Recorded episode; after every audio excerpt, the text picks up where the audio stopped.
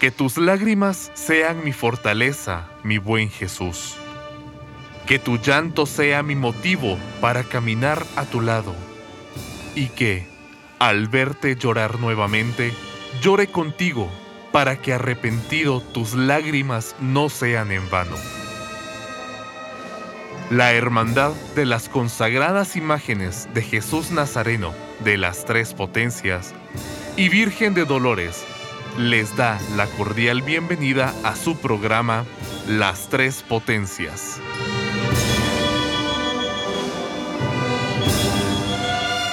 Buenas noches devotos y devotas cargadoras, es un gusto darles nuevamente la bienvenida a su programa radial Las Tres Potencias. El programa dedicado a la consagrada imagen de Jesús Nazareno, las Tres Potencias y Santísima Virgen de Dolores.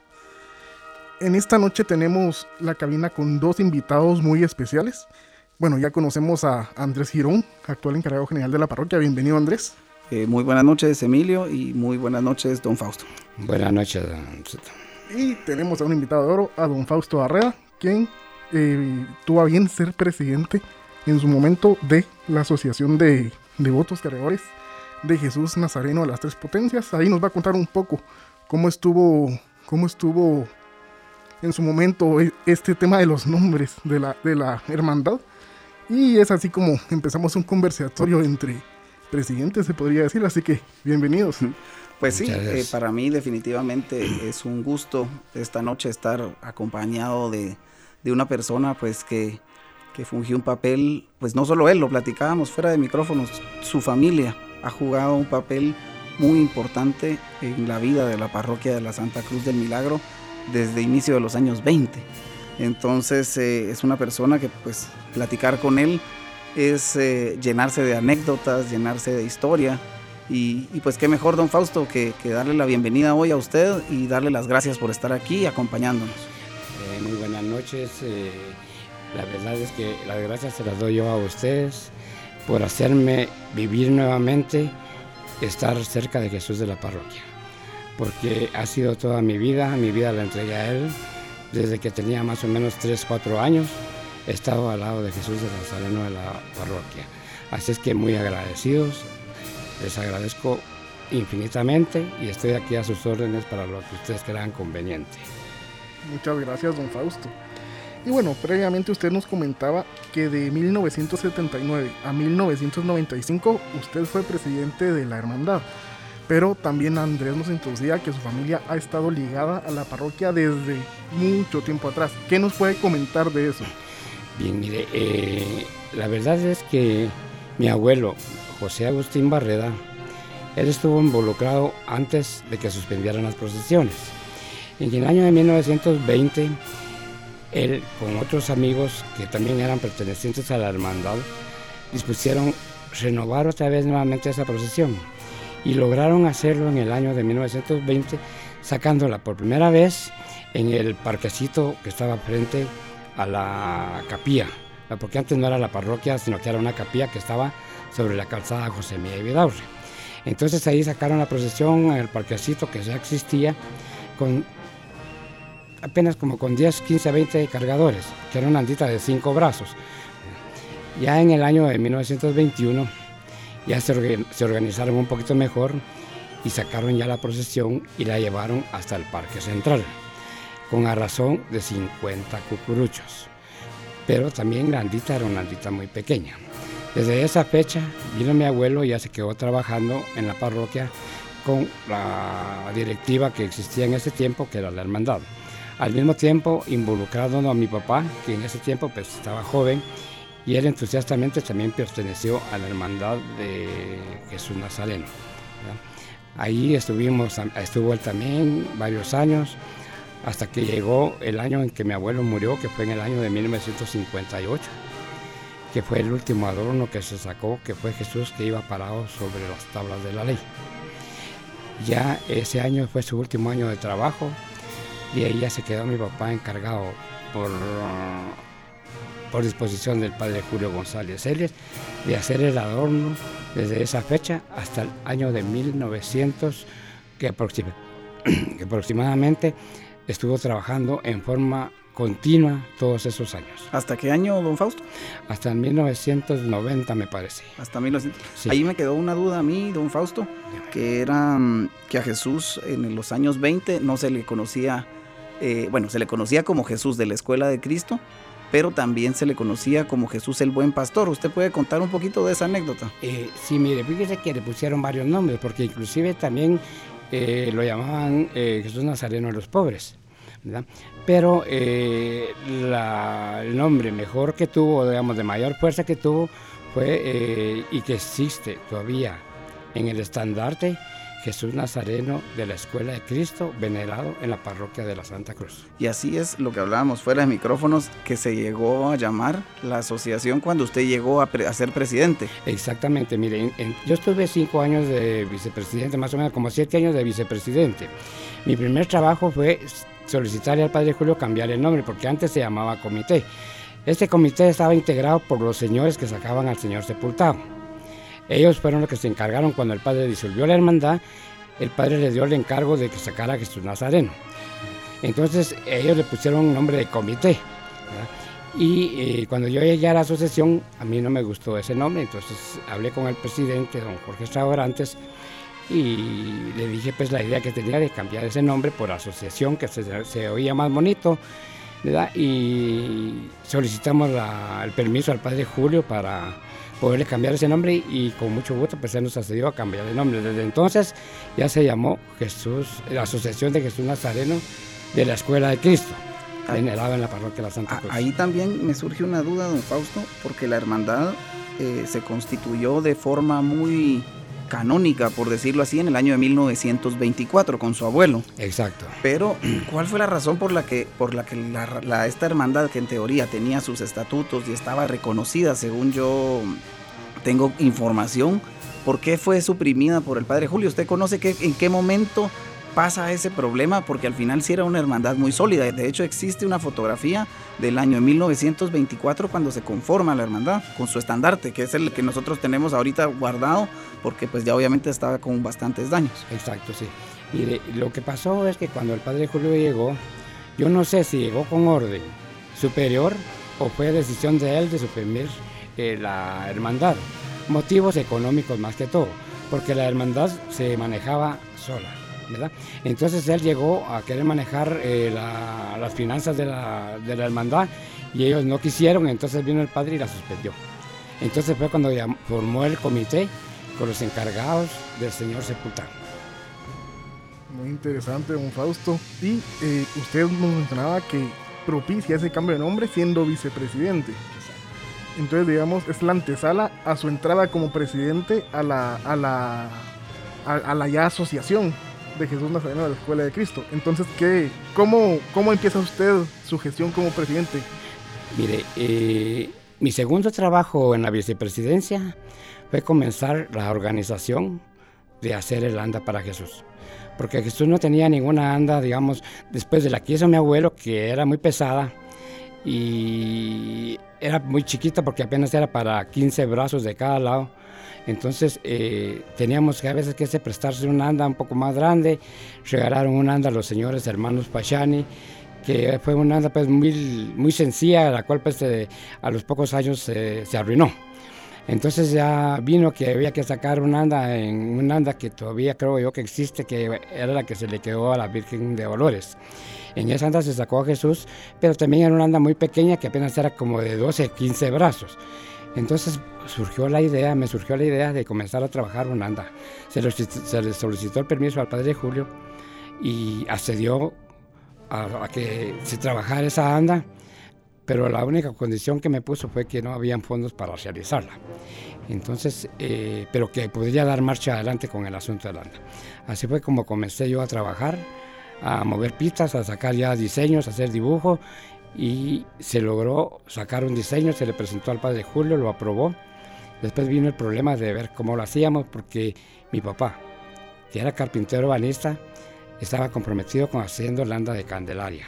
La actual. La actual. Sí, de hecho ahorita... La que era de 80 brazos, ¿verdad? Entonces eh, no tenía tiempo pues como para dirigirme porque yo en ese tiempo pues no tenía mucha experiencia, ¿verdad? Entonces eh, para dirigirme la hechura de la, de la parroquia, entonces yo me vi en la necesidad de ir a la antigua Guatemala por intermediario de don Guillermo Lira, que me quería vender la que estaban usando ellos en el Calvario porque ellos iban a mandar a hacer banda nueva. Pero me la quería dar a un precio muy alto, el cual pues yo no accedí porque yo sabía que haciendo Yolanda me salía un poquito más barato y la hacía al gusto que yo quería. Así fue como se comenzó a trabajar, comenzamos a hacer actividades, sacar dinero por todos lados y nombré a un grupo de personas que le puse por nombre socios de Jesús Nazareno, los cuales ellos me colaboraban mensualmente con cierta cantidad de dinero. Hicimos rifas, hicimos ventas de comida, hicimos excursiones. En ese sentido fue como logramos reunir el dinero que nos costó el ANDA en antigua Guatemala. Sí, y ahorita eso para, para nuestros radioescuchas del ANDA que estamos hablando es el ANDA actual, que, con la que actualmente está saliendo Jesús Nazareno, que es el ANDA que don Fausto pues dejó como uno de sus principales y de sus muchos legados y es el mueble procesional donde actualmente después de más de 40 años se sigue procesionando. Pues sí, fíjese que es una gran satisfacción para mí, a pesar de que ya se le, se le agrandó porque era necesidad de agrandarla, pero la original sigue siendo la misma, el mismo diseño mío. Ese diseño lo tomé yo del el monograma de Jesús, Jesús Hombre Salvador. Ahí se sacó ese diseño, por eso es que los tableros llevan JHS. Y la idea se me vino, eh, no recuerdo ahorita el año, pero en el tiempo de mi abuelo sacaron a Jesús parado en el monograma de JHS. Ahí aparecen unas fotos, pero, era una anda chiquitita, una anda pequeñita. Sí, en la parte posterior llevaba el JHS en grande. Y Jesús iba parado sobre la H, ¿verdad? Este fue, de ahí vino la idea de hacer eh, JHS para los tableros de anda, ¿verdad? Jesús Hombre Salvador. Y el, y el diseño, don Fausto, del, del mueble, lo hablábamos también fuera de micrófonos, al final la ciudad eh, tomó un diseño de muebles y los muebles de la antigua eh, llegaron a tener otro diseño que eran esos famosos de pecho de paloma. Exactamente, sí. ¿Cuál es la, que el criterio en ese momento de decidir hacer el diseño con un bolillo exterior, con, con los tableros un poco más cuadrados? ¿Cómo usted se basa para definir ese diseño estructural? Pues mire, eh, prácticamente le voy a decir, la idea la agarré de mi papá que estaba haciendo el Ande Candelaria. El Ande Candelaria tenía, tenía bolillo corrido afuera, ¿verdad? no era tipo pecho paloma. Pues entonces, siguiendo esa misma línea, yo eh, en el diseño que hice, lo saqué en esa misma forma, ¿verdad? Con bolío, no pecho de paloma, porque eso de cargar bajo el faldón, pues a mí no me gustaba, ¿verdad? Eh, la elegancia de un anda es verle su bolillo, ver su cuadrado de los faldones y todo separado. Así fue Esa fue la, idea. A mí, a mí me gustaría, don Fausto, pues eh, ya que tengo la, oportunidad de estar platicando con usted, que, que nos contara para usted, en el tiempo que usted estuvo sirviendo a Jesús de las tres potencias, ¿cuál fue la anécdota que usted más recuerda? Que cuando usted se voltea a ver atrás dice, este es un momento especial que yo viví con Jesús. Que usted me pudiera contar a mí como encargado general, porque yo voy, digamos, como cuando usted inició, iniciando la historia de mi gestión y voy teniendo ciertas experiencias, pero al final me pongo a pensar cuál irá a ser mi mejor experiencia. Cuénteme cuál fue su mejor experiencia, su mejor recuerdo el que usted tiene en su memoria en este momento? Mire, eh, la verdad le voy a decir que hubieron varios momentos, pero regular le voy a decir, todos los momentos fueron importantes para mí, porque yo me entregué de lleno a Jesús y yo todo lo que hacía lo hacía por amor a Jesús, por cariño, por amor que mi papá me había enseñado a querer a Jesús, no sé por qué, pero fue el primer Jesús que yo vi, ¿verdad? Porque ya le digo, yo llegué muy pequeño, casi niño a la parroquia, fue el primer Jesús que yo vi. Fue el primer Jesús que toqué porque yo le ayudé a cambiar su túnica, a limpiarlo, a subirlo al anda, a bajarlo al camarín. Entonces me fui encariñando con Jesús y todas las cosas que yo hice, pues para mí son inolvidables. Inolvidables. ¿Usted vestía a Jesús, don Fausto? Eh, sí. Después eh, ya me quedé yo vistiendo a Jesús, ya por varios años yo vestía a Jesús, ¿verdad? Le cambiábamos su túnica. Inclusive eh, llegué a cambiar de túnica cada mes. Mes se le cambiaba túnica a Jesús. Eh, y para Semana Santa, para la cuaresma le cambiamos también túnica y no digamos para el día lunes santo, se le cambiaba también túnica para la procesión del Via Crucis, que salía el quinto viernes de cuaresma. ¿verdad? Y usted ahorita que menciona el tema de la procesión del Via Crucis, interesante verlo a la actualidad, Andrés, cómo es algo que se ha que se ha rescatado. O sea, veo muchas, muchas cosas que en esa gestión se han rescatado y que usted nos da pinceladas de cómo en su momento eh, surgieron y fueron surgiendo, ¿verdad? Entonces, eh, ya retomando un poco el tema de su llegada y su gestión como presidente, eh, dentro de los proyectos que usted recuerde y, al pensarlo se le, se le haga una sonrisa de satisfacción en el rostro, ¿qué proyectos tiene usted en mente y nos puede contar qué hizo usted durante su gestión? Mire, como presidente, eh, uno de los primeros casos que de de las organizaciones que tuve fue hacer la procesión infantil. Eso lo hice a los dos años de ser presidente. Se habló con el padre Julio de hacer una procesión infantil, porque en ese año hicimos las procesiones de la procesión infantil de Jesús Nazareno del Niño de la Demanda. Y en el taller de mi papá se hicieron estas túnicas similares a las Andes Grandes. Entonces, eh, en ese año vino don Julio Farfán, que en paz descanse y que le estoy muy agradecido, porque él fue el que me enseñó, don Fausto, haga una procesión infantil. Llame a los niños. mire, le digo, es que fíjese que problemas, que, que tengo que hacer, anda. Yo les regalo las santas, me Entonces vino él y me regaló las sandas viejitas que tenía la procesión del niño de la demanda para que yo hiciera la procesión infantil.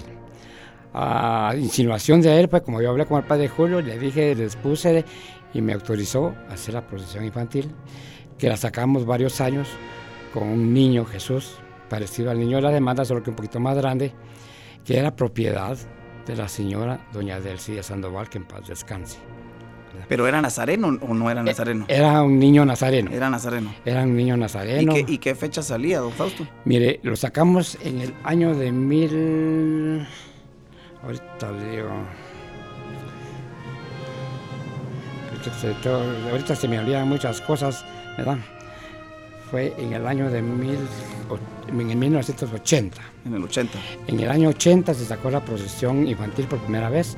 Estaba yo haciendo cálculos que ahorita en este año ajustaría más o menos 41 años, algo así. ¿Y salía siempre los domingos que antecedían al lunes santo? Fíjese que se organizó sacarlo el cuarto domingo de cuaresma por la mañana.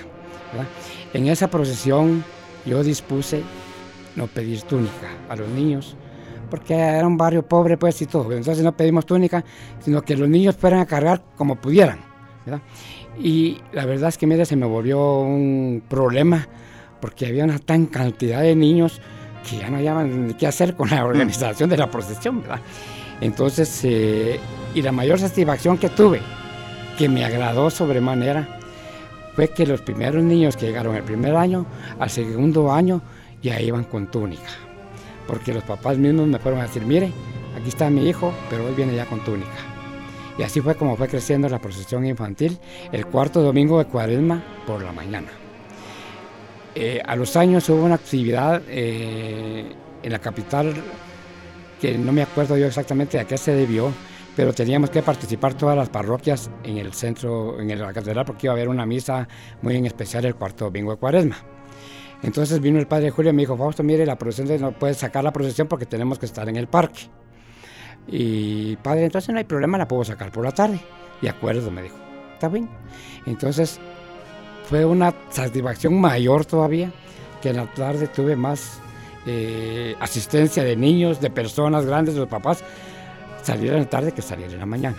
Desde esa fecha se quedó ya organizada la procesión infantil el cuarto de domingo a Cuaresma, pero salía a las 3 de la tarde, para las 6 de la tarde. Y ahora que, ha mencionado en, varias ocasiones al Padre Julio, eh, realmente, pues yo lo vivo en, el día a día, la relación con, con el sacerdote. En mi caso particular, yo siempre menciono y agradezco al Padre Rodolfo que si nos está escuchando le mando un grandísimo saludo porque el Padre Rodolfo nos da, gracias a Dios, a nosotros un apoyo incondicional, es nuestro guía espiritual y nos acompaña en cada uno de los procesos. Y, hoy lo mencionaba en una charla que tenía eh, en un programa de, en redes sociales, de que incluso hasta en los momentos difíciles que hemos tenido como junta directiva, el Padre Rodolfo ha estado ahí para darnos un espaldarazo. Pero dentro de esa experiencia de 30 años que usted tuvo con el Padre Julio, ¿Cómo manejaba usted esa relación? Porque al final a veces pues podría ser un poco complicada la relación. ¿Cómo era la relación eh, entre usted y el padre Julio? Eh, mire, la verdad es que tuvimos una relación muy bien. El padre Julio me tenía una confianza tremenda que él me dejó que yo dispusiera a mi manera lo que habría que hacer. Solo le tenía que pasar información para él estar enterado de las actividades. Yo era el que dirigía todo lo que era la asociación, desde el principio hasta el final de la procesión. Inclusive llegamos aquí yo hacía los contratos de lo que había que hacer y él era el que se encargaba de pagar. Porque todos los domingos de cuaresma a las 6 de la tarde yo pasaba con el tesorero a entregarle cuentas de lo que había ingresado ese día. Así de que entonces con el padre no tuve ningún inconveniente. El único inconveniente que tuve, y que todavía no se me olvida y no se me olvidará nunca, fue que no me dejó consagrar a Jesús cuando yo lo quise. E, esa anécdota, yo sí quisiera que don Fausto nos la contara, pero no sé si es, momento ahorita o vamos a ir No, usted, cuéntenos, don Fausto, esa anécdota, para no perderlo, ¿qué nos puede contar de...? Solo le voy a dar la antesala, para la antesala para, porque les quiero contar a los, a los, a los radioescuchas que, que, Jesús de la parroquia pudo haber sido consagrado antes, porque don Fausto inició ese procedimiento y ese proceso. Entonces, don Fausto, cuéntenos esa anécdota, yo ya la escuché y a mí yo maravillado con esa anécdota, cuéntenos cómo fue ese proceso. Pues mire, en el año de 1979, yo siendo vicepresidente, eh, me ilusionó la ilusión de consagrar a Jesús comencé a practicarlo con el padre y él me decía, eh, ¿para qué lo va a consagrar? Si Jesús igual se queda, no, no, no, va a agrandar nada, ni lo va a hacer más grande, ni nada, ni nada más. Sí, padre, pero yo quisiera consagrarlo, porque mire, Jesús de Candelaria, Jesús de la Merced están consagrados. ¿Y por qué no podemos consagrar a Jesús? Eh, déjeme, vamos a ver. Y así me tuvo mucho tiempo y mucho tiempo, yo insistía. Y total, en el año de 1900, permíteme, ahorita lo voy a decir. En el año de 1993, eh, después de tanto insistir, se le mandé una carta al padre Julio solicitándole pues que me informara cuáles eran los motivos por los cuales no quería consagrarlo. Ya me había dicho anteriormente que si quería consagrar a Jesús, que lo hiciéramos, pero a puerta cerrada. Solo si acaso con unas cinco personas y ya consagramos eso. Yo le dije que no, porque yo lo que quería que la gente viera la consagración de Jesús Nazareno y que entonces mejor no lo consagrábamos. Si era así, que no, pero así me tuvo que vamos a ver, que voy a hablar con el, un obispo, que voy a ver aquí, que tengo un amigo. Entonces fueron pasando los años.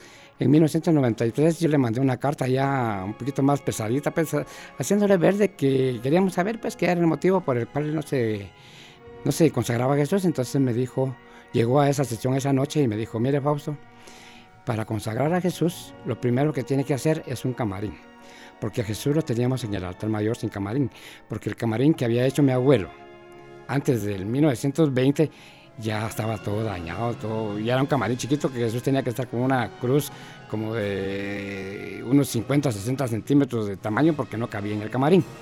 Entonces, eh, cuando yo llegué, desarmamos el camarín y pasamos a Jesús Nazareno al altar mayor. Ahí estuvo por mucho tiempo en el altar mayor. Entonces me dijo, lo primero que tiene que hacer es eh, hacer un camarín porque eso no puede quedarse en el intemperie, ¿verdad? Entonces, eh, bueno, padre le dije, oh, entonces eh, me da permiso para hacer el camarín. Con mucho gusto, me dijo, hagan el camarín de Jesús. Lo único es que la iglesia no tiene para financiar este trabajo. Bueno, padre, le dije, oh, no tenga pena, vamos a ver cómo hacemos. Entonces comenzamos también a, a mover pitas para jalar a personas conocidas, amigos, devotos de Jesús y comenzamos a hacer el camarín de Jesús en el principio de año. Entonces eh, pedimos, allá por la zona 6 había una venta de madera que mi papá compraba que se llamaba Quexal. Ahí mi papá fue a hablar con el señor que era muy católico. Él me donó la madera del camarín de Jesús. Y mi hermano Francisco Barreda, que era mi hermano mayor, que era carpintero urbanista también, a él le encargué que se encargara de elaborar el camarín de Jesús. Entonces en el taller hicimos todo lo que fue molduras, todo lo, el trabajo de la carpintería y mi hermano iba en las noches con integrantes de la asociación que le iban a ayudar para comenzar a armar el camarín. Así fue como se logró hacer el camarín con la única, el único problema que tuve, que ya el camarín a medio camino, 5 de septiembre, eh, de esa fecha que comenzamos ya con la organización de la velación, llegó el padre a la sesión y me dijo, Fausto, continúe con el camarín, pero consagración no hay. Mire, eso nos cayó como un balde de agua fría, a todos nos quedamos mudos, no sabíamos ni qué hacer. Vino el padre y dijo, pasen buena noche. Y dio la vuelta y se fue. Y nosotros nos quedamos ahí viéndonos las caras porque no había consagración de Jesús. Y el camarín ya lleva un 50%. ¿Y ya estaba autorizado por la iglesia? Eh, por la parroquia nada más, no, no por la iglesia, sino solo por la parroquia. Sí, pues muy interesante la anécdota. Yo creo que esto en cuanto a la historia nos aporta muchísimo, don Fausto. La verdad, creo que nos daría para tener una serie de programas con todo lo que usted ha vivido.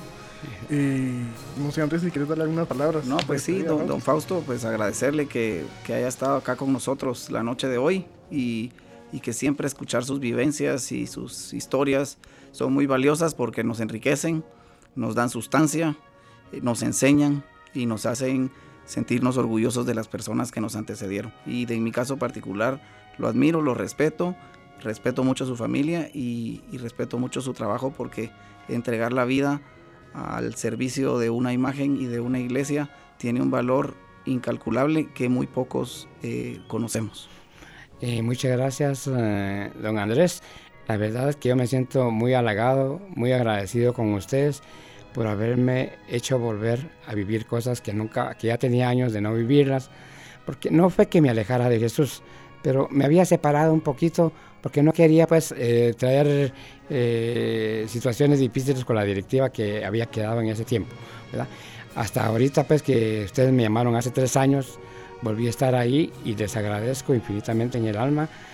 No tendría con qué pagarles haberme hecho volver a revivir todos esos momentos que estuve cerquita de Jesús. Y, les reitero eh, que es bienvenido en la iglesia y es su casa y mientras nosotros como directivos estemos y tengamos la, potestad de poderlo recibir, es su casa y nos sentimos honrados nosotros que usted esté con nosotros acompañándonos. Así que bienvenido sea y así espero que sea durante el tiempo que estemos aquí.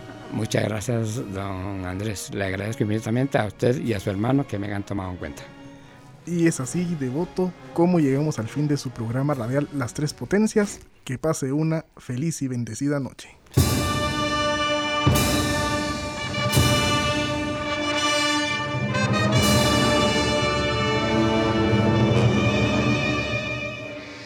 La Hermandad de las Consagradas Imágenes de Jesús Nazareno de las Tres Potencias y Santísima Virgen de Dolores del antiguo e histórico barrio de la Parroquia Vieja agradece su sintonía.